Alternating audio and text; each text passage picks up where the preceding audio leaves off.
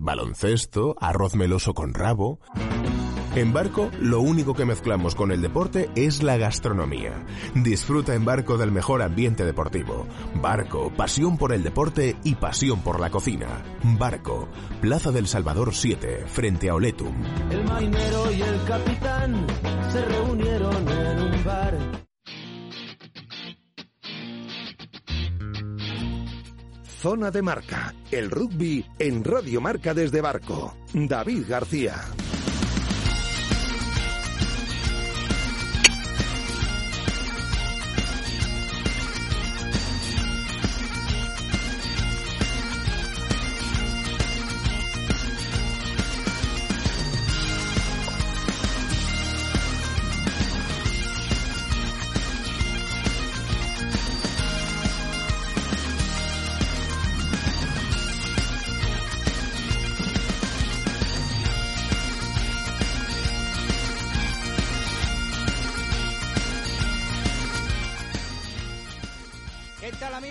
Saludos y bienvenidos una semana más a Zona de Marca. ¿Qué tal amigos? Saludos y bienvenidos una... ¿Qué tal amigos? Saludos y bienvenidos una semana más a Zona de Marca. Me estoy trastabillando, José Carlos, no me mires así. Eh, vengo acelerado y ya está. Y es que vengo, no- vengo nervioso, vengo eufórico después de celebrar tanto, así que vuelvo a empezar.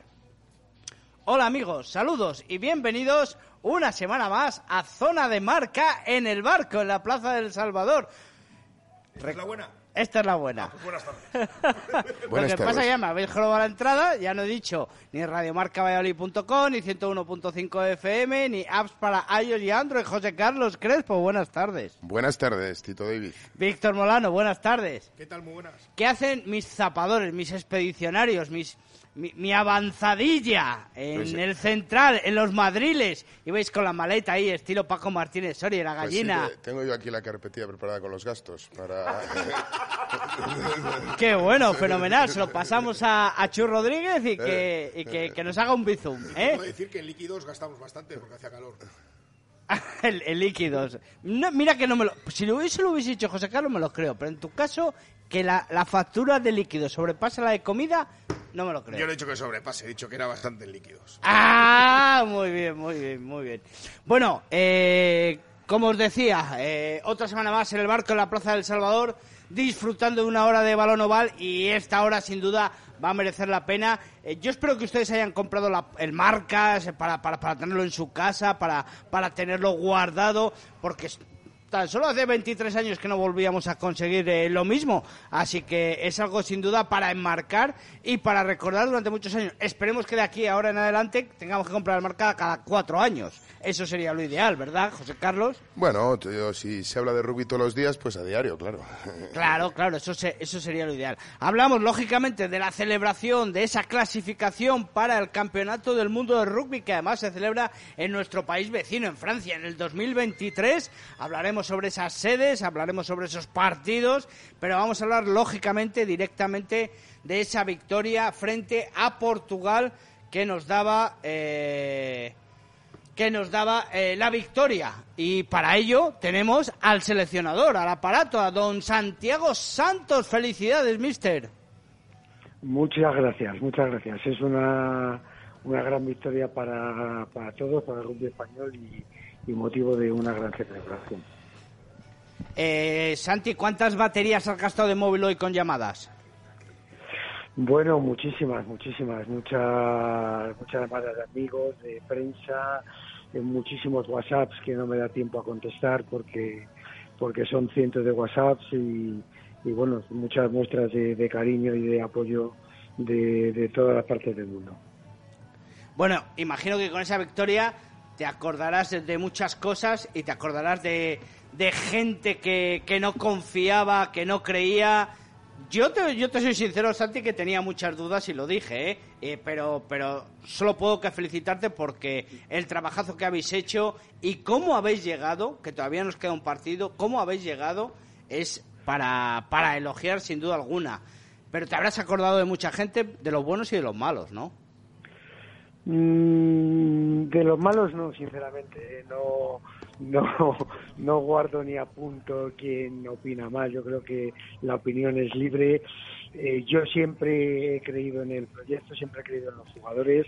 Ha habido momentos difíciles, momentos, momentos duros y complicados, pero yo creo que el grupo no ha perdido nunca la fe en nosotros mismos. Entonces sí que había gente que, que pensaba que bueno que, que era imposible, que incluso pensaba que lo estábamos haciendo mal, pero yo yo siempre he mantenido la fe en, los jugadores, la fe en el staff, la fe en el trabajo que estamos realizando y bueno, al final ha salido bien.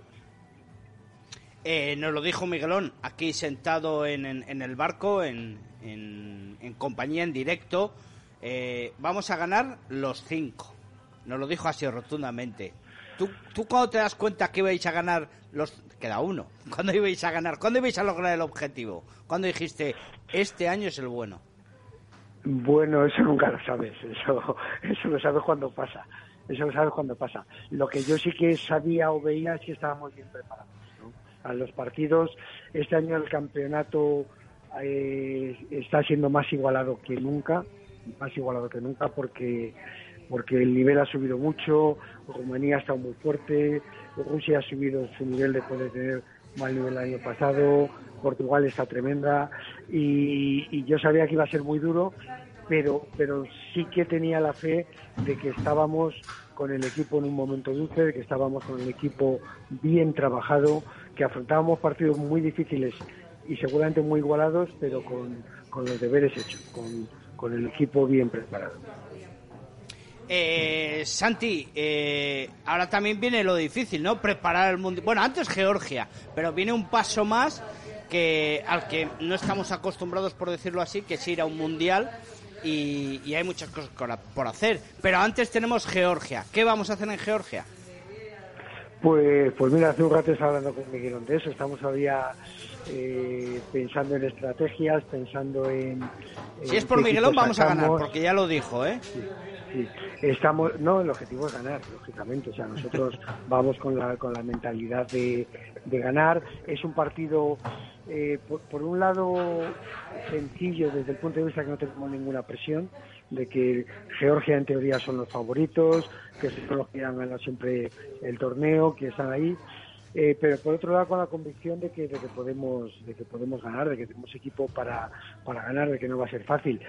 Con la dificultad de que bueno después de conseguir el objetivo de clasificación para el mundial ahora hay que reenfocarse no y, y bueno y, hay que esperar que bueno que, realmente eh, estemos bien centrados para, para ser competitivos ¿no?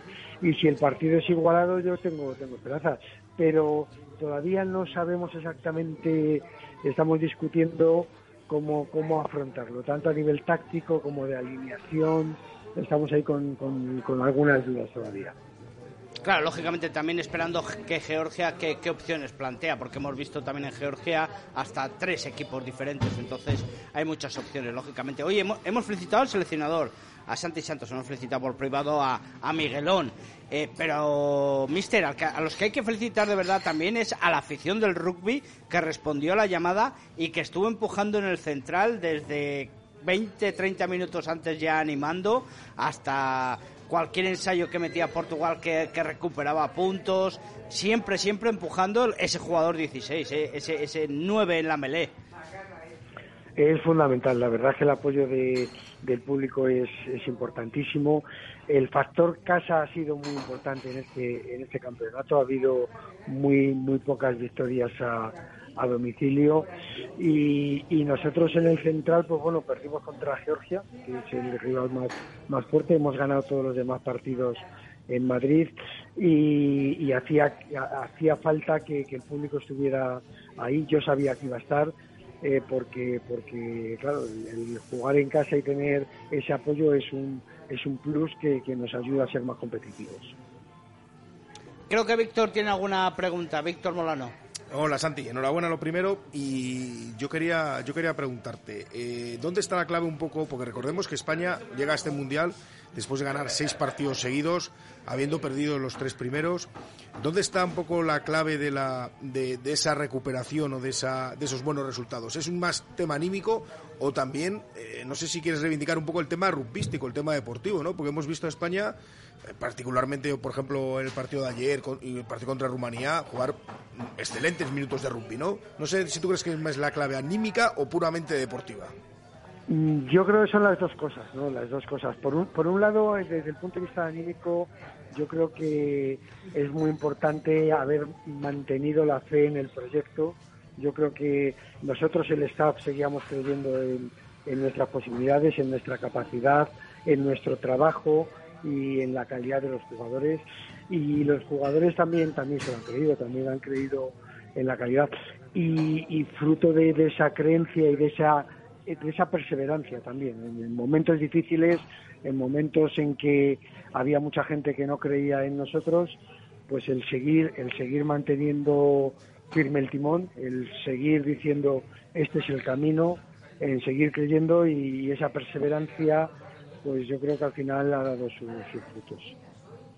Nos lo han puesto complicado ¿eh? este año, nos lo han puesto complicado, este año, nos lo han puesto complicado ir al Mundial, lo vimos en la, anterior edición, este también con, con alguna alineación, con, con algún convocado, que sí sí, que si no, desde, parece desde, desde Europa o desde, o desde el mundo, como que no, que no quisiera, que no que fuéramos, pero hemos dicho deportivamente por nuestras narices vamos, y eso sabe más rico también, mister. Sí, bueno, este grupo se ha eh, levantado después de muchos golpes, eh, contra muchas adversidades. eh, Lo de yo Cagua. creo que eso también ha ayudado, lo de Cagua sí, y muchas, muchas. Lo de Cagua, lógicamente, lo, lo más, lo más fuerte que hemos pasado a nivel grupal.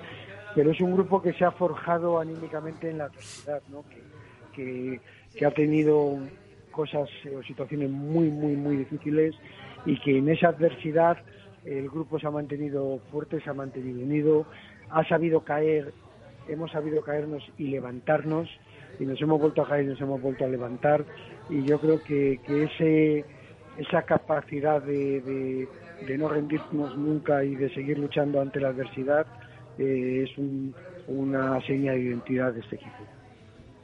Creo que José Carlos quiere hacerte una pregunta también. Bueno, Santi, buenas tardes. Lo primero, bueno, enhorabuena, no, gracias por, el trabajo y por, ser parte de, de la clasificación de España. Y, y- y, claro, ahora a mí la pregunta que me surge, después de esta clasificación, ahora cómo, con lo que tenemos, ¿cómo creamos nuestros Johnny Sexto, ¿no? nuestros Fab de Clerc de aquí a un año y medio que comienza ese 8 de septiembre el Mundial? ¿Cómo se le plantea un seleccionador que, que va a tener enfrente nada más y nada menos a un equipo, a, a un, un equipo por decidir, pero un Irlanda, un Sudáfrica y una Escocia en su, en su, mismo, en su mismo grupo?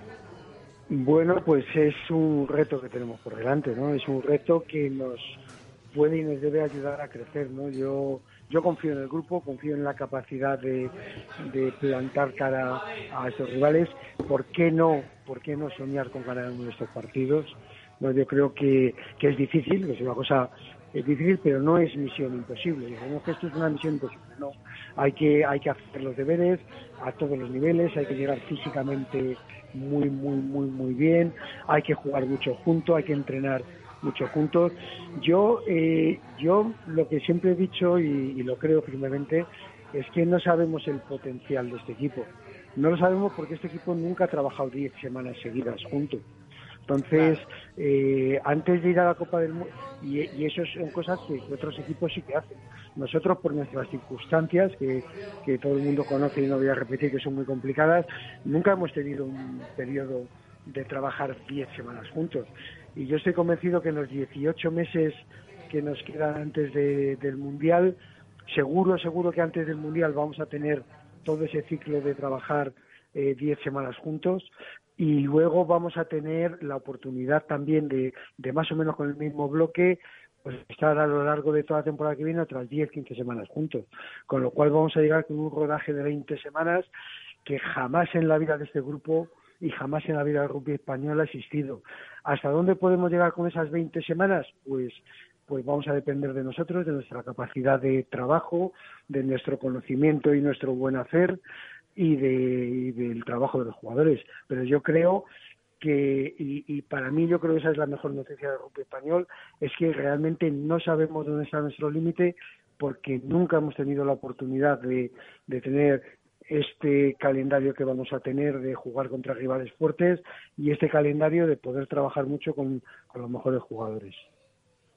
Solo una pregunta más de, curiosidad. Veíamos que formaba en el inicio en el 2 Marco Pinto, salía de Santi Ovejero, pero tenía que ser sustituido. Mucha mucha lesión, mucho problema para, para Santi Ovejero. No, no, no, no. Se llevó un golpe, un golpe muy fuerte en el hombro y había dudas de si podía acabar, pero, pero le han hecho pruebas y, y está bien. No hay ningún problema. Fenomenal. Víctor. Nada, yo también le quería preguntarle a Santi que, de en qué momento, qué momento recuerda él de esta clasificación. No sé, ahora que hablamos de Ovejero, por ejemplo, el, ensayo en Rusia, pues está claro que, fue, fue muy importante, pero, pero supongo que también ayer hubo muchas imágenes eh, que se le han quedado grabadas, ¿no? De, esa alegría por, por, la clasificación para el Mundial.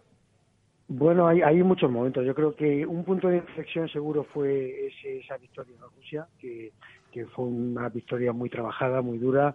Rusia eh, tenía un, gran equipo y, fue un partido muy duro y muy complicado, ¿no? Y ese ensayo de Santi fue muy bueno, pero pero hay muchos momentos eh, importantísimos, ¿no?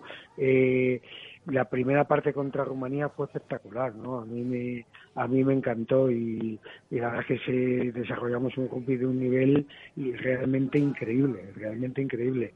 Y, fíjate, yo una de las jugadas que más me gustó fue una que nos el ensayo, el casi ensayo que me marca Jordi Jordá, que luego el TMO anuló, que, que fue un, en un momento clave y que estábamos, estábamos realmente arrollando a Rumanía. Luego la segunda parte fue eh, fue mucho más duro, hubo que sufrir, porque, porque claro, aquí ningún rival es, es cojo manco, ¿no? Aquí todo el mundo tiene, tiene mucho nivel pero yo la primera parte contra Rumanía me, me parece que el equipo alcanzó un punto cercano a la excelencia.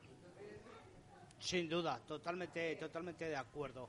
¿Alguna preguntilla más, chicos? Sí, no te, preguntes, no te preocupes, Santi, por la gente que, que, no te apoyaba, que ya se suben al carro todos inmediatamente con la clasificación. Ahora ya te apoya todo el mundo. Como debe ser, pasan todos los deportes, ¿verdad, mister? Bueno, sí, pero también es normal. O sea, a mí, no, a mí nunca me, ni, me han molestado ni me han preocupado las críticas. Yo creo que las, las críticas ayudan a, mejorar. Eh, cuando alguien te critica, bueno, pues está bien escucharles, ¿no? Y, y luego reflexionar y, y, si estás convencido de que lo que estás haciendo está bien, pues seguir para adelante, ¿no? Y si a veces las críticas también te ayudan a, ver la cosa desde otro punto, ¿no? Entonces, a mí las críticas nunca me, me han molestado ni me molestan eh, y yo creo que son que son positivas no también es verdad que muchas veces muchas de las críticas pues se hacen desde desde no conocer pues todo lo que pasa por dentro ni de todos los procesos y luego que hay muchas maneras de entender el rugby y luego también mucha gente de, de la que critica lo hace desde una perspectiva de aficionado que, bueno que, que, a veces no, no tiene un conocimiento profundo de ni del juego ni del entrenamiento entonces hay que tomárselas como tal bueno, mister, te dejamos que seguro que andarás eh, liado eh, atendiendo a todo el mundo y sobre todo también tienes que hacer esa recuperación con jugadores y demás. Eh, muchísimas gracias por atender nuestra llamada y bueno, para después de Georgia pues ya quedamos otro día a ver si es posible aquí en sitio en Valladolid y lo celebramos aquí en el barco que vas a disfrutarlo. mucha suerte y a por todas con Georgia. muchísimas gracias. Bueno, por las palabras del seleccionador, la verdad que un tío como siempre encantador, siempre positivo y, luego eso, teniendo minutos hoy y ayer para todo el mundo, para atender a la prensa, para atender a todos aquellos que, que se interesaban, que tenían un contacto, una llamada, una entrevista, lo que fuera, siempre dispuesto y como él bien ha dicho, en las buenas y en las malas, que es lo, que es lo importante. Bueno, yo, eh, yo quería hacer una reflexión del partido de ayer, eh, porque es una cosa que estuve pensando durante, durante mucho tiempo. Es verdad que España se clasificó para un mundial, ¿no? Que visto, eh, España es un país muy, muy polideportivo y en otros deportes sería un éxito casi de trámite, ¿no? Para nuestro rugby es muy importante estar en un mundial. Y para estar en un mundial ayer eh, hubo 6.000 personas en el central. Que a lo mejor hubiera habido más, ¿eh? porque se acabaron las entradas, fue un par de días antes, y a lo mejor había habido algo más. Mm, joder, tenemos la, la obligación de crecer como rugby, ¿eh? ¿Qué deporte mete 6.000 tíos para ver una clasificación para un mundial? Entonces, eh, sí, es verdad, somos minoritarios, es verdad que a lo mejor... Ojo, que podemos- mete 6.000, todo vendido, que podían haber sido más. Por eso, ¿eh? eso iba, eso iba, pueden haber sido más. Entonces, bueno, hay que, hay que darnos valor también. Y esto tiene que ser un punto de inflexión para que el rugby español crezca. Y tiene que crecer en infraestructura, tenemos que crecer también la prensa, tenemos que crecer todos los clubes, la federación. Todos tenemos que intentar dar un paso adelante y hacer las cosas de una manera más profesional y mejor, ¿no? Y, y yo creo que tiene que ser un puntito Buena- de inflexión para, para, para el futuro. Buena esa reflexión, la comentamos ahora, pero es que tenemos al teléfono a un segundo protagonista porque queremos hacer una ronda rápida, porque todos lógicamente andan pues eh, bastante liados, a- tanto atendiendo a prensa como a familiares, como celebrándolo ellos y también Bueno, y que lógicamente siguen concentrados, ¿no? Que son... efectivamente con eh, su calendario y su agenda de trabajo habitual y en este caso pues tienen recuperaciones físicas y demás. Así que vamos a saludar a don Víctor Sánchez. Eh, eh, Víctor, ¿qué tal? Buenas tardes. Hola, buenas tardes, ¿qué tal? Bueno, eh, ¿ha bajado ya un poco la adrenalina o todavía estamos con mega hiper subidón? Bueno, bueno, eh, aquí está. Eh, todavía, todavía estamos un poco que, que no nos lo creemos, pero, pero sí, vamos poco a poco asimilándolo. Bueno, eh, ¿qué recuerdos tienes de- del partido de ayer, tantos buenos como malos? ¿Siempre positivo como es Santi, como es el Mister y nos ha estado contando? ¿O en algún momento dijiste, hostia, cómo nos lo están poniendo los lobos de las narices? Hombre, está que, que en algunos momentos estaba estaba el partido muy muy reñido y, había esos nervios de, de que se nos podría escapar, pero yo creo que lo supimos controlar eh, eh, desde el minuto uno y, y bueno, pues al final creo que nos, nos fue bien. Vamos, Gol, evidentemente Sí, nos sí. fue bastante bien. golpeabais, os devolvían el golpe, volvíais a golpear, os devolvían otra vez. Era un toma y daca, Sí, la verdad que, que difícil. Eh, ¿Cuál crees que fueron las claves para, para llevar el partido y que al final siempre España estuviera dominando? Bueno, yo creo que el trabajo en eh, delantera fue, fue brutal. Sí, sí. Los primeros, los ensayos que, que, que marca la delantera son, son decisivos, vamos. Es que fue un dominio absoluto en la delantera con, con pick and go, con, con las fases estáticas, el mol pues, bastante bien también. Y yo creo que la delantera fue, fue la clave de este partido. Está, es- está mal siempre nombrar a uno, pero a mí Manu Mora ayer me encantó. Sí, sí. Manu jugó un partidazo como siempre y John Zavala también jugó muy bien. Fred hizo mil contactos también. Nada, todos, eh, todos, todos estuvieron genial. Pero vamos, sin duda, como tú bien has dicho, yo creo que la- eh, eran juegos muy parejos, tanto España como Portugal, con una tres cuartos rápida, muy dinámica, a la que le gusta Sí. jugar y tener el balón, y la diferencia estaba ahí, en la delantera, yo creo que eso vosotros lo supisteis leer, supisteis trabajarlo, y esa fue la diferencia para, para llevaros el partido, sin duda alguna. Eh, Georgia, siguiente rival, a por el pleno, ¿no? A por el Gran Slam, que diríamos eh, si esto fuera el Seis Naciones. Eh, ¿Cómo lo ves, Victi? Hombre, eh, es un partido difícil, está claro, pero, pero vamos a ir a por todas y, y a ver si conseguimos llevarnos la victoria y, y ser campeones de- del europeo este año. Eso, eso, eso estaría muy, muy bien. Víctor, eh, José Carlos, tenéis Pues nada, nuestro eh, crack. Víctor, felicitarte lo primero eh, y, Muchas gracias. nada, pues eh, simplemente una pregunta, la misma pregunta que le he hecho a Santi Santos, que me gustan a mí esas cosas. ¿Con qué detalle te quedas de, de, no sé si del partido de ayer o de la clasificación? ¿Qué momento fue el, el- el clave o el momento que más te llegó a ti desde el punto de vista anímico? Yo cuando pitó el final es como ahí es que ya se- te sueltas ya y como que te te liberas, te liberas porque es como que ya no ha pasado, o sea, lo que estábamos buscando ha sucedido y, y después de tanto sufrimiento que o- tantos años intentándolo pues ya nos tocaba y ese momento cuando el árbitro pica al final yo creo que yo, yo estaba que no me lo creía. Que, cuando saltó todo el mundo al, al, al campo y tal, era como mágico, la verdad. Claro, Víctor, porque tú estuviste en la. vamos, ¿cuántos años llevas en la selección? ¿Llevas ya en la anterior fase de clasificación? Seguro que estuviste. En 2012. Sí, claro. Pues fíjate, 10 años. O sea, se ha comido ya tres ciclos. Efectivamente. Y luego, con todo lo que pasó el, aquel año, lo de Bélgica, luego las ilegibilidades. Supongo que eh, este año que se empezó tan mal, ¿no? Perdiendo tres partidos, es verdad que sacando dos bonus, pero bueno, supongo que, que sabe mucho mejor, ¿no? Después de esas seis victorias seguidas. Sí, es, algo que, como, como ya he dicho, nos, merecíamos, hemos luchado mucho y hemos tenido muchos muchas trabas en, el camino y, nos hemos sabido levantar y yo creo que, eso es lo que nos ha dado fuerza para, en estos momentos finales del partido ser, ser duros y afrontar estos momentos con calma y, sacarlos adelante.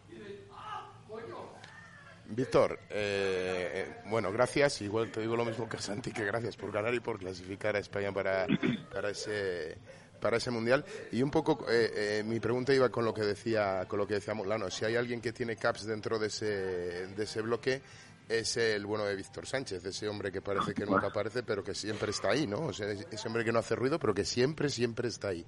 Además, has jugado en Seven también y, eh, bueno, o sea, te falta ser seleccionador y luego presidente de la, de, la federación. Tú desde, desde que empiezas desde que empiezas ahí con tu siempre con tu con tu humildad en esa en esa selección española ¿Cuál crees que, que, han sido los cambios para que al final en 2022 España se clasifique en un, eh, para un mundial, el, el, de Francia 2023, cuando hace escasos minutos nos decía vuestro seleccionador que, que el nivel ha crecido dentro de la competición y España entiendo que ha crecido por encima de los demás, puesto que ha conseguido clasificarse, cosa que en, otros, en otras ocasiones no. ¿Cuál, cuál ha sido la diferencia, el, el detonante? ¿Cuál ha sido lo que ha hecho que finalmente España esté en, en, ese, en ese ansiado mundial? al final yo, creo que, el crear un grupo de jugadores eh, sólido que, hemos eh, prácticamente todos los partidos, hay, un bloque de jugadores que, hemos estado siempre y al final te conoces, sabes cómo juegas y, eso es lo importante. A lo mejor otras veces ha habido más cambios y, siempre en las selecciones difíciles, hay pocos días para preparar los partidos y, y no siempre funciona bien y el, conocer el sistema, llevamos entrenando mucho tiempo con el mismo sistema, con los mismos jugadores y, eso creo que, ha sido un plus eh, estos últimos años que, apenas ha variado tanto el grupo y, nos ha ayudado yo creo a conseguirlo. Pues, pues Víctor, eh, os queda yo creo que un bueno el último de Last Dance no en este en este campeonato europeo es contra el Coco contra los más feos contra los más duros.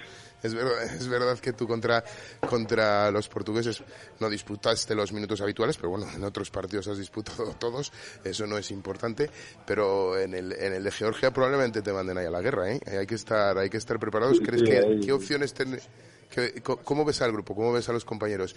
Eh, ¿Tenéis ganas de, de, morderle? ¿Tenéis ganas de, hincarle el diente a, la gran, a la todopoderosa Georgia? Bueno, pues ahora igual es, hoy todavía igual es un poco pronto, porque estamos todavía con, el, subidor de, ayer, pero pero vamos, que, que ya mañana nos, nos vamos a poner a tope para, conseguir la victoria y, tratar de llevarnos el, campeonato de Europa. Oye, eh, has hablado ya con Juan Carlos, con el Bocas. Ahora tienen planteado mundialista. Habrá que actualizar la nómina, ¿no? no, no, he hablado con él todavía. Ahora le escribo yo un WhatsApp. Oye, hay que, hay que ajustar ahí la, la nómina. Oye, Víctor, muchísimas gracias por atendernos. Un saludo a todos allí y, a disfrutar contra Georgia, que la victoria nos mola, pero bueno, Lo ya Bueno, bueno, bueno. Portugal les ha empatado, Portugal los- les ha empatado y nosotros hemos ganado Portugal. Exactamente, o sea que- está, Oye, y Georgia las pasó muy canutas con Rumanía, que no lo hemos comentado el sábado. Bueno, bueno, que estuvo a tres, que porque marcó Bueno, ahora, ahora Que lo vemos. que vamos a, vamos despedir a Víctor. Venga. Víctor, que mucha suerte y ya nos vemos aquí en el, en el barco in situ a tomar una cerveza, ¿eh? Eso es. Muchas gracias. Un abrazo.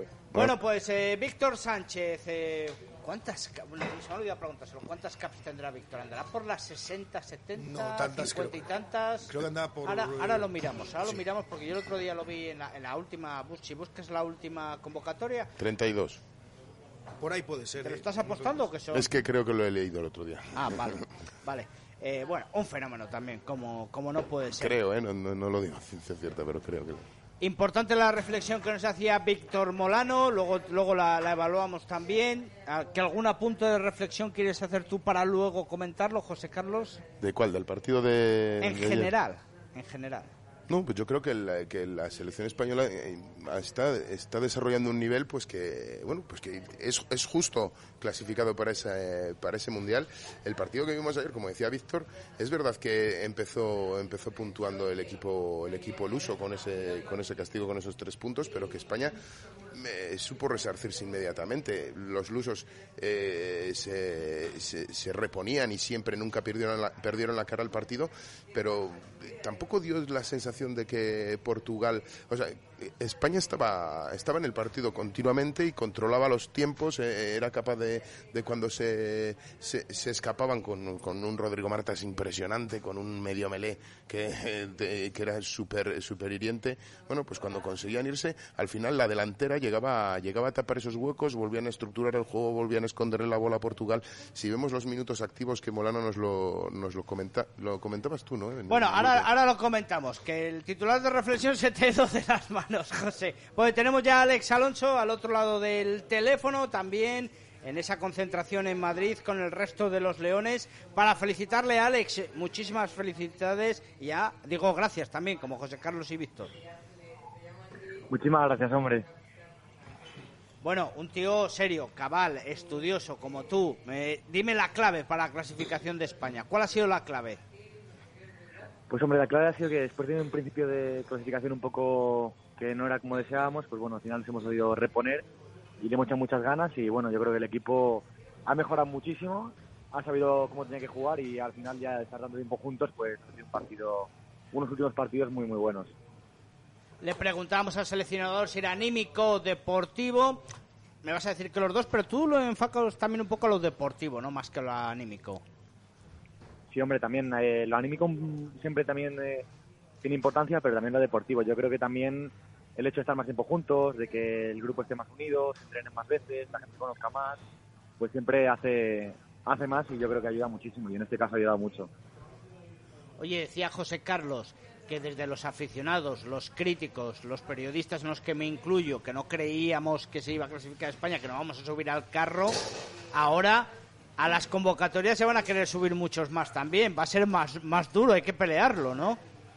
Bueno, eso es bueno, cuanto más competencia haya, mejor Sin para el equipo, más nivel habrá y mejor será en, en la Copa del Mundo, que al final también es el objetivo ahora.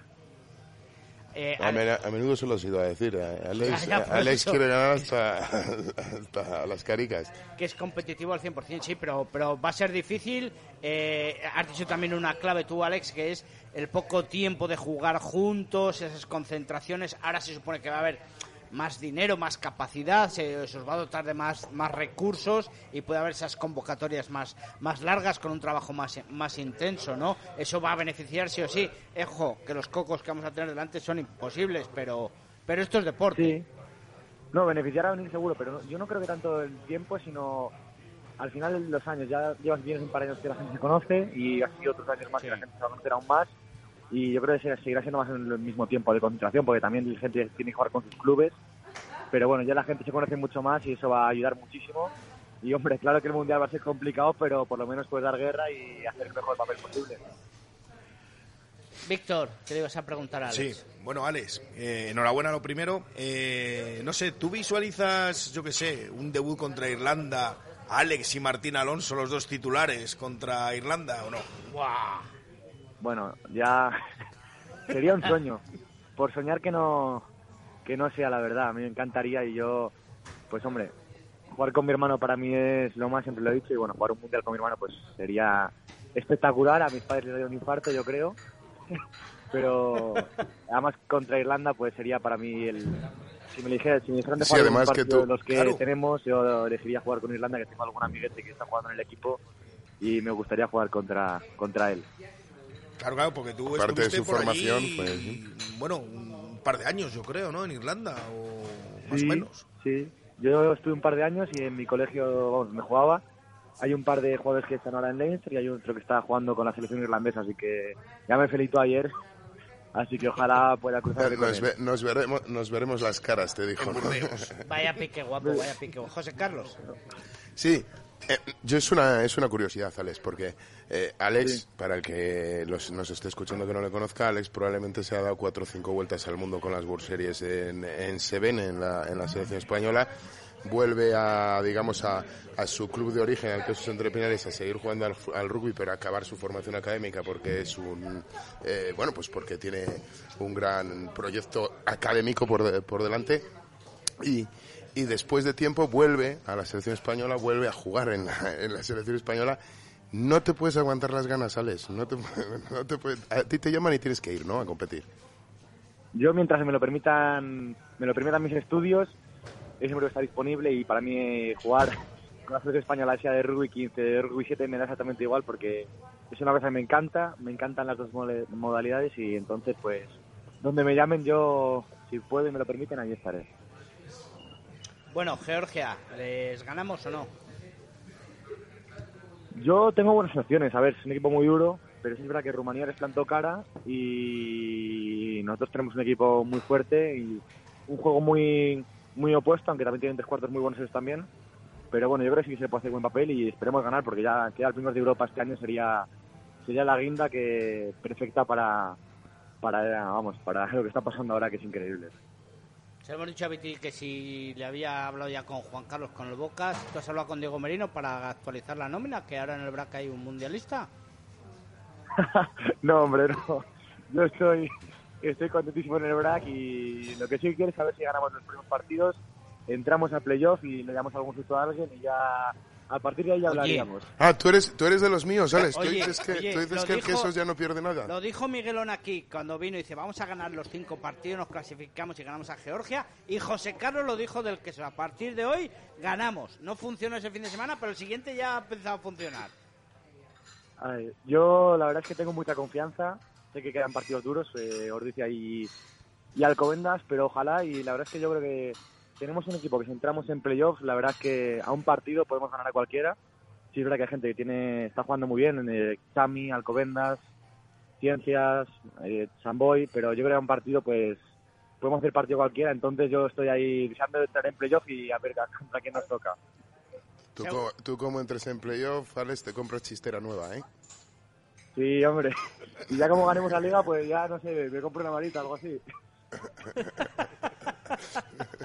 Oye, eh, que tú y el resto de integrantes del BRAC que, habéis estado en la selección, tanto en, la convocatoria final o a lo largo de los diferentes staff, vais a contagiar al quesos y seguro que, que hacéis un fin de temporada espectacular, se clasifican para playoff y dais mucha guerra.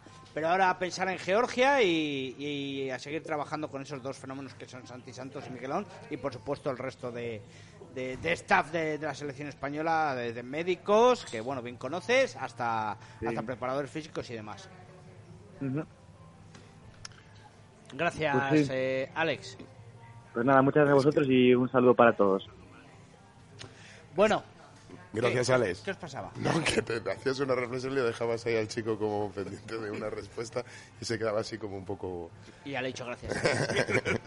bueno, pues triplete de lujo, ¿no? Eh, un jugador de cada equipo, el Mister. eh, la verdad es que desde las ondas no se puede celebrar de, de mejor manera. Tú ya estás pensando en el, en el tercer tiempo, pensando te una lo veo en la ¿verdad? cara, te lo veo en la cara que estás pensando ya en, en- en- en ese tercer tiempo que nos preparan aquí en el Sí, barco, con esa carta fabulosa, con ese, como el- lo que más le gusta el pisto con provolone. Bueno, le gusta todo, ¿eh? el arroz con rabo de Yo, toro. lunes, bueno. yo todos los lunes, desde que me levanto a las 7 de la mañana, ya estoy pensando en el barco. Bueno, pues recuerden que en el barco, en la Plaza del Salvador, pueden disfrutar de un fantástico menú, de una carta increíble y, por supuesto, de una profesionalidad en su servicio excepcional. Así que recuerden visitar Barco en la Plaza del Salvador. Nosotros nos vamos a brindar con una copa de José Pariente y volvemos después de la publicidad. Zona de Marca, el rugby en Radio Marca desde Barco. David García. Rugby, cachopo, balonmano, arroz con carabineros, baloncesto, arroz meloso con rabo. En Barco, lo único que mezclamos con el deporte es la gastronomía. Disfruta en Barco del mejor ambiente deportivo. Barco, pasión por el deporte y pasión por la cocina. Barco, Plaza del Salvador 7, frente a Oletum. El marinero y el capitán se reunieron Bodegas José Pariente, siempre apoyando al rugby vallisoletano. José Pariente, la expresión más elegante de la uva verdejo. Evite humedades en la fachada, no espere más. Instale canalones de aluminio, sin juntas, sin soldaduras, sin fugas, sin obras ni andamios. Decocanal se lo instalará en un plazo de 24 horas. Durante este mes con un descuento del 20%. Decocanal, pídanos presupuesto sin compromiso. Y si lo desea, financiamos el 100% de su instalación sin bancos ni papeleos y con la máxima garantía. Pida su presupuesto gratuito en www.decocanal.es o en el teléfono 983 500 878. Repetimos, 983 500 878. ¿Hace tiempo que no encuentras lo que buscas? Vintage 10, un nuevo lugar con una cocina que te sorprenderá. Taco de carne mechada, hamburguesas de buey y muchos más platos que te harán chuparte los dedos. Vintage 10, un espacio donde harás amigos nada más llegar y del que te costará marcharte. Vintage 10, Severo 8 a 10 en Arroyo de la Encomienda.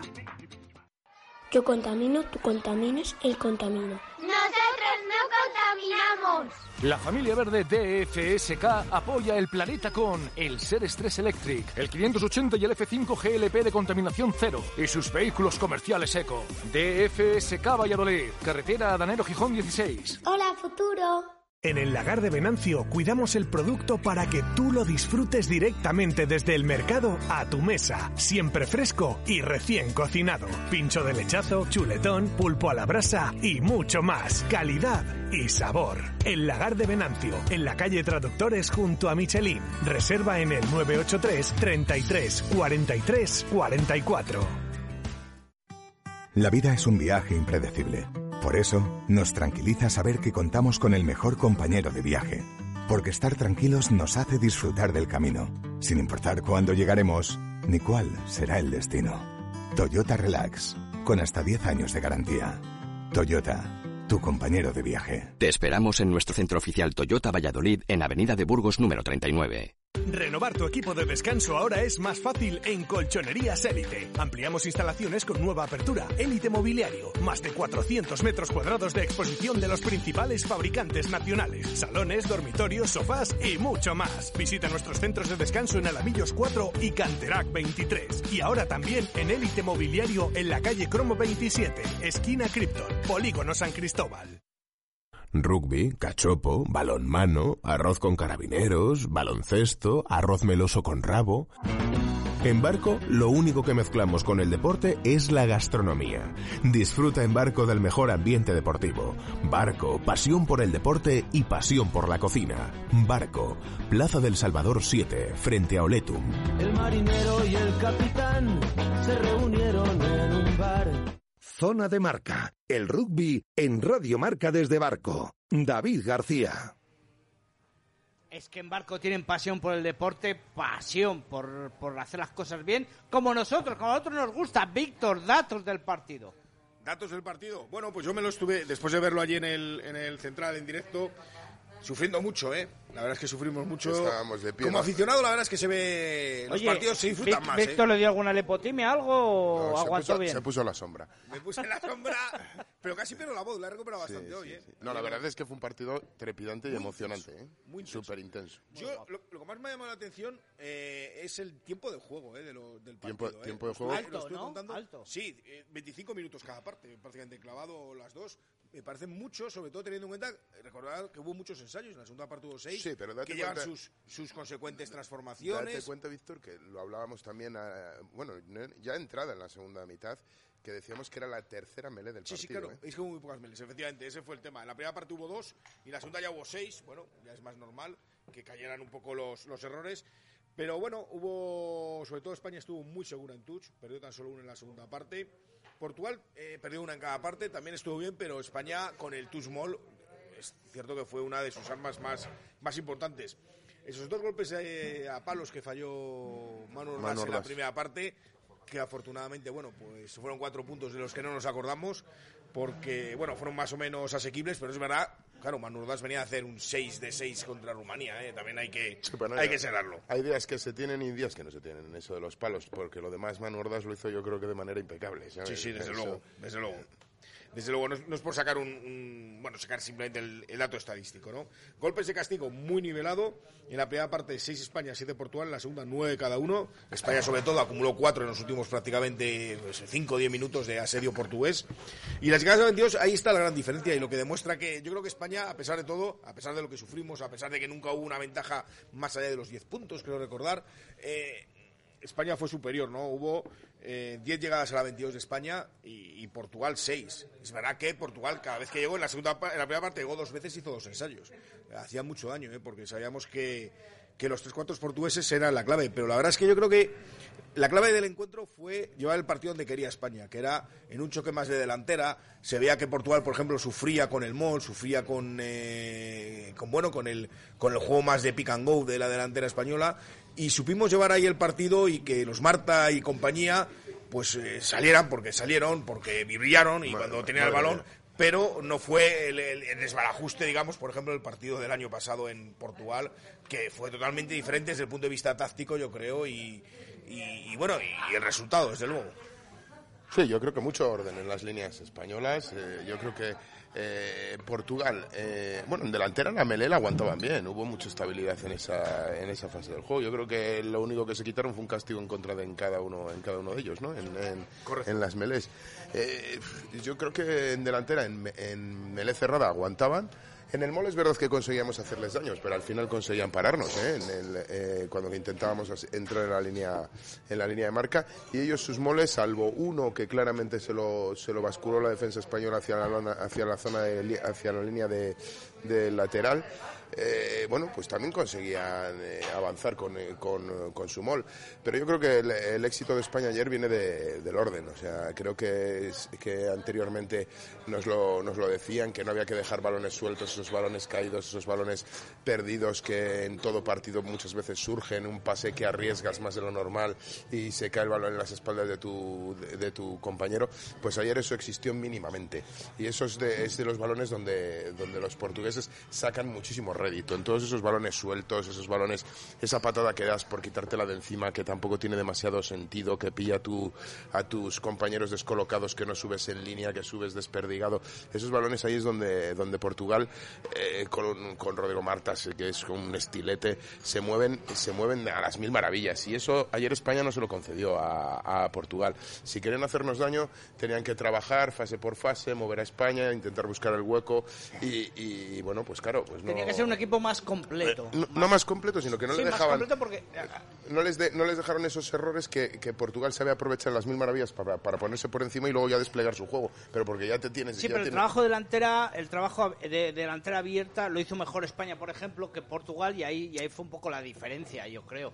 Y Pero sobre todo en defensa. España abrió muy, eh, abrió muy bien la defensa. Los, los, los terceras líneas, sobre todo, eh, Frank Kerzi. ¿Cuántos contactos tuvo Frank Kerzi a lo largo de- del partido? Incluido el retenido final. Incluido el retenido. para, O sea, para colofón, ¿no? eh, llegando a todos los sitios, o sea, tapando en todos los lados del campo, ¿sabes? Eh, o sea, la- yo creo que la tercera línea muy entregada, llegando a todos los lados para, para tapar eh, esas, esas posibles coladas de los, de los tres cuartos.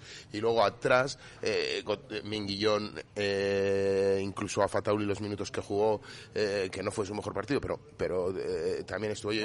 Bueno, muchísimo muchísimo también. Bueno, sí, jugó muchísimo. Manu, Manu Ordaz, Jordi Jorba, eh, replegándose continuamente para tapar ese, ese, ese rugby tenis que por, eh, en algunos momentos pro- eh, eh, proponía, No, proponía, Rubén, Bueno, pero Rubén no, no se encargaba de bajar tanto, pero Sí, Man- sí, Manu no, Ordaz. Manu Ordaz en un estado de concentración perfecto atrás para recuperar todos esos balones, intentar contraatacar todas las bolas. O sea, yo creo que España estuvo muy, muy ordenado. Correcto. Fíjate que hoy es el día donde los números no importan, donde no es que ni me acuerdo del resultado del partido, porque al final se buscaba la victoria. Entonces, gracias. Santi. Por cierto, hablando de números, agradezco a David Mozo que hacía el minuto resultado por WhatsApp. Me, me jorobaba a veces porque lo estaba viendo por streaming mientras estábamos en el partido de Asobal y, y, digo, tira palos. Y ya, David ya me había hecho que marcar. Pero bueno, se lo agradezco porque estuvo genial. Eh, ¿Dónde está? Ah, sí, en los números. Que aparte que el 33-28 del resultado es lo que menos importa, pero ¿con qué nos sorprenderá Víctor Molano en la calculadora? ¿Con qué números? Vamos a ver la calculadora. es un aparato que puedes flipar. Se pulsa la tecla y te da la respuesta y no te hace falta ponerte a pensar. Ponerte a pensar. Ponerte a pensar. Ponerte a pensar. Por más que estudiaba. Venga, a pensar. Bueno, eh, ayer la verdad es que en el Central había gente... Era una auténtica fiesta rugby español, ¿eh? Yo vi gente, yo qué sé, de Aragón, gente con banderas de Aragón, gente de Galicia, de Andalucía, la Comunidad Valenciana, de Cataluña. Estuvo nuestro gran amigo Oscar, que hay que saludarle, uno de esos maravillosos enfermos del rugby que, que, que no podía faltar a la cita. Gente de Madrid también. Gente de Madrid, lógicamente. gente de Madrid.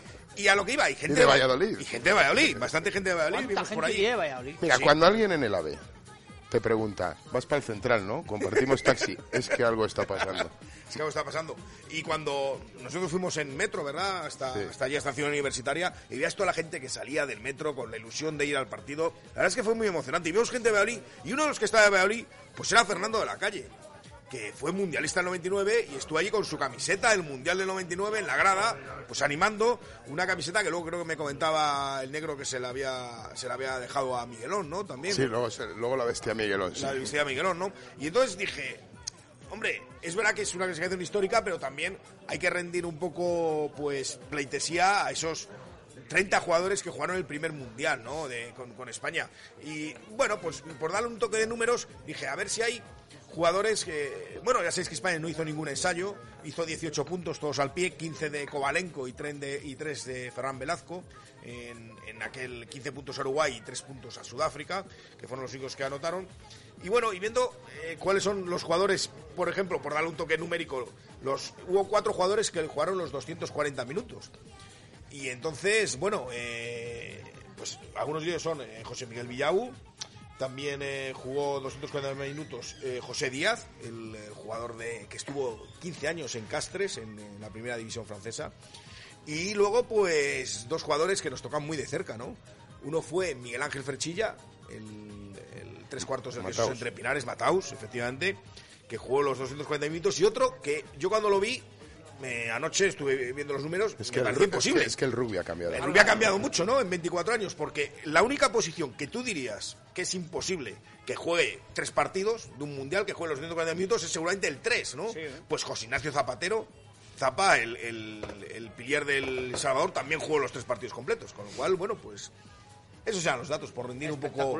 Y re- recordamos que hubo allí siete, siete jugadores de equipos de Valladolid, siete vallisoletanos además, que, bueno, indica también todo lo que el rugby ha cambiado, porque ahora eso es realmente impensable, ¿no? No quiero darte bueno, caña, pero creo que a José Díaz le echaron 10 minutos de amarilla, ¿eh? No, que es broma. Gracias, Víctor. Muy, interesa- muy interesante tu sección. En el 2023, en mediados de octubre así, hablamos de los números de, de España. Correcto, sí, sí. Y, y España en el Mundial, ¿dónde va a jugar? Eh, ¿Qué sedes hay? ¿Qué, ¿Qué rivales? Vamos a verlo porque José Carlos nos lo va a contar ahora. Bueno, pues eh, 8 de septiembre 2023. No sé si sacar la música quijotesca o no. No, no es necesario, no es ninguna historia. también, eh, bueno, bueno, bueno. 8 de septiembre 2023. Dará comienzo el Mundial de Francia 2023. ¿Qué tiene especial para nosotros? Que España se ha clasificado para ese, para ese Mundial. Nueve sedes. Nueve sedes de estadios. Burdeos, Lille, Lyon, perdón, Echa, echa un trago de agua gratis. Nantes, Nantes, Niza, eh, Saint-Denis Saint-Étienne y Toulouse. O sea, nueve campos van a, van a, dar- van a vaya- cobijar, van a cobijar tal. ¿Qué dice esto? Bueno, pues que es una oportunidad maravillosa para conocer el país vecino, porque te tienes que recorrer el país entero para ir a todas las sedes, porque desde Nantes hasta Niza te atraviesas toda la diagonal prácticamente. De, Bueno, céntrate, de- céntrate en los de España, que ya te vas... de tal. España. Venga, España. Comenzará el día 9, si no me equivoco. Eh, a- ¿Perdón? A las 3 de la tarde, sí. Una hora muy rupística, me encanta esa hora. Comenzará ese sábado 9 de septiembre. Tiene dos partidos seguidos, el del 9 y el 17 de septiembre serán en Burdeos, en el estadio de La Burdeos. fecha septiembre. Uf, ya estoy pensando yo. Las ferias de Valladolid y tal, bueno, en fin, no. ¿Nos recomiendas algo de no. Burdeos en general, negro, así? Bordeaux. Oh, Sí. Burdeaux. Ah, Sí. sí, Burdeaux. Burdeaux. Bordeaux. Ah, perdón. Eh, sí, sí, sí, sí, cómo no. Eh, hay- además, Burdeos tiene muy buen en septiembre. Bueno, todavía no empezó la universidad eh, en, eh, allí. Hay menos No. ambiente. Pero bueno, seguro que encontramos algo que hacer. Porque tú vas a venir conmigo, ¿no, Víctor? Esos partidos, ese partido, el del 9 de septiembre, se queda Irlanda-España en, en Burdeos. El partido del 17 de septiembre, el siguiente domingo, eh, será contra Sudáfrica. Bueno, si veis la página de los franceses, lo llaman África du Sud, pero es lo mismo que Sudáfrica. El, eh, y el día 17 eh, será el partido contra Escocia en, eh, en, en Lille. Mucho, sí, No, el 17 no, el 17 no, el siguiente fin de semana. el 30 de septiembre. Ah, correcto. 30 de septiembre, perdón. El 30 de septiembre eh, España jugará contra Escocia en Lille. Eso ya nos pilla más lejos, pero también. Pero, es- pero, no sé quién comentaba ayer que está muy cerquita. Lo comentaba David Mozo, efectivamente, y yo lo he comprobado hoy porque no me lo creía, pero lo he comprobado, que está muy cerquita de Bruselas. Charleroi. Charleroi, eh, vuelos baratos, se puede ir a Lille en un, en un salto, ¿eh? Prácticamente a tres cuartos de hora de, del aeropuerto Charleroi, con lo cual, pues está bastante bien. Ay, Ah, es Lille. verdad, Lille es, es ciudad hermanada con Valladolid. Hombre. Qué- qué buena Ah, nos punta, hacen descuento Ah, nos entonces. hacen descuento en los bares. Anda. Que escriba, que escriba el alcalde que vamos para allá, una delegación, ¿no? Claro. Claro. Eh, es que mándale un, un WhatsApp. Yo no Eh, tengo tantos contactos, pero Ah. bueno, si quieres lo hago.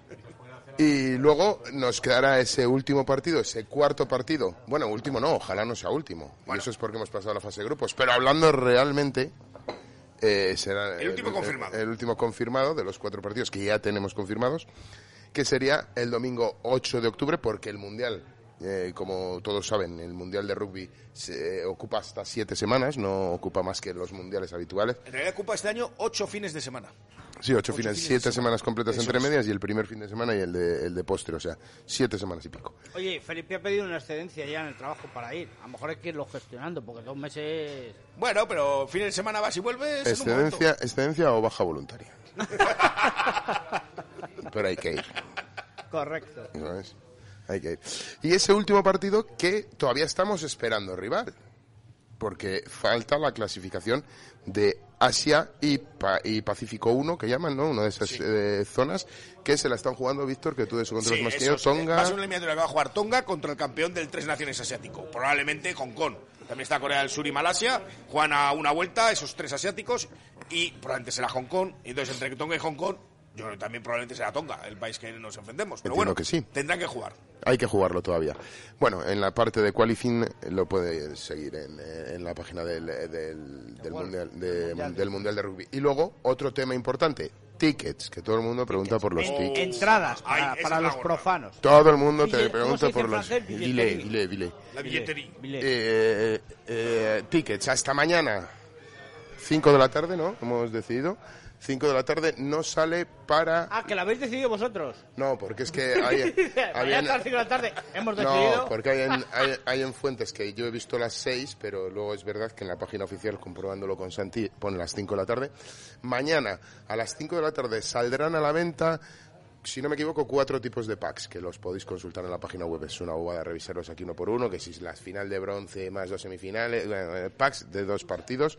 Eh, para los que estén inscritos, muy importante, quien quiera optar a los tickets, hacerse de la FAMIL eh, do- eh, 2023, que es como digamos el club de fans, que son los que van a tener acceso. Escribirse en la web. Correcto, inscribirse en la web. Eh, a partir del 17, el resto de, de entradas. Eh, también a las 5 de la tarde se abrirá el, el mercado del resto de, del resto de tickets. Hay que darse de alta para, para bueno, pues apuntarte a los partidos que quieres ir. Te preguntan cuál es el, el equipo que sigues para, para bueno, pues eso, ofrecerte las sedes donde van a, donde van a jugar. Y hasta mañana todavía todo por, Pero bueno, todo por decidir. Rápidamente, en detalles, hoteles en... ¿Qué, te- qué nos recomiendas Eh, por te, allí? te- te recomiendo que de momento no te hagas grandes expectativas porque nosotros ya hemos intentado reservar y no te reservan a más de junio de Ah, eso, eso por 2023. descontado. Acuérdate que ¿Sabes? nos pasó en las finales de Bilbao. No, no, Santi, Santi. Santi ya tiene, ya ha encontrado su No, no, no, porque Ah. lo intentó. O sea, porque Santi. Yo te voy a decir que ya me han ofrecido una casa. En Bordeaux. Claro. Ah, bueno, muy ¿Cuántas bien. habitaciones? Claro. No, A ver, los que cabemos, digo. a Jean-François Sánchez. ¿Eh? Ah, el- Ah, el- grande, el un padre abrazo. Antoine Sánchez. un abrazo para él. Del, del Silverstone. Bueno, nos vamos. Muchísimas gracias, José Carlos. Muchísimas gracias, Víctor. Gracias a todos ustedes a seguir celebrando la victoria de España y la clasificación. Por cierto, el Chami femenino puede subir a División de Honor el próximo domingo. Si gana al... ¿Al quién? Al Sabelles. Ya está. Vale, vale. Hay que decirlo, tiene toda la razón. Sí, pero si es que se lo he propuesto antes y me ha dicho, bueno, bueno, si da tiempo, porque a lo mejor hasta el próximo fin de Es semana. una notición para el rugby de Valladolid. Claro, claro, ¿no? Y también hemos dicho que íbamos a hablar de seis naciones y demás, pero si no da tiempo. Pero bueno, bien apuntado, a las 11 el domingo frente a Les Abelles. 11 y media. 11 y media. 11 y media el domingo frente a Les Abelles por ese ascenso directo a la máxima competición del rugby femenino nacional. Bueno, señores, hasta luego. Sigan informados como todos los días de 1 a 3 con Chus Rodríguez y Jesús Pérez Baraja en directo Marca Valladolid. Nosotros volvemos la próxima semana. Adiós.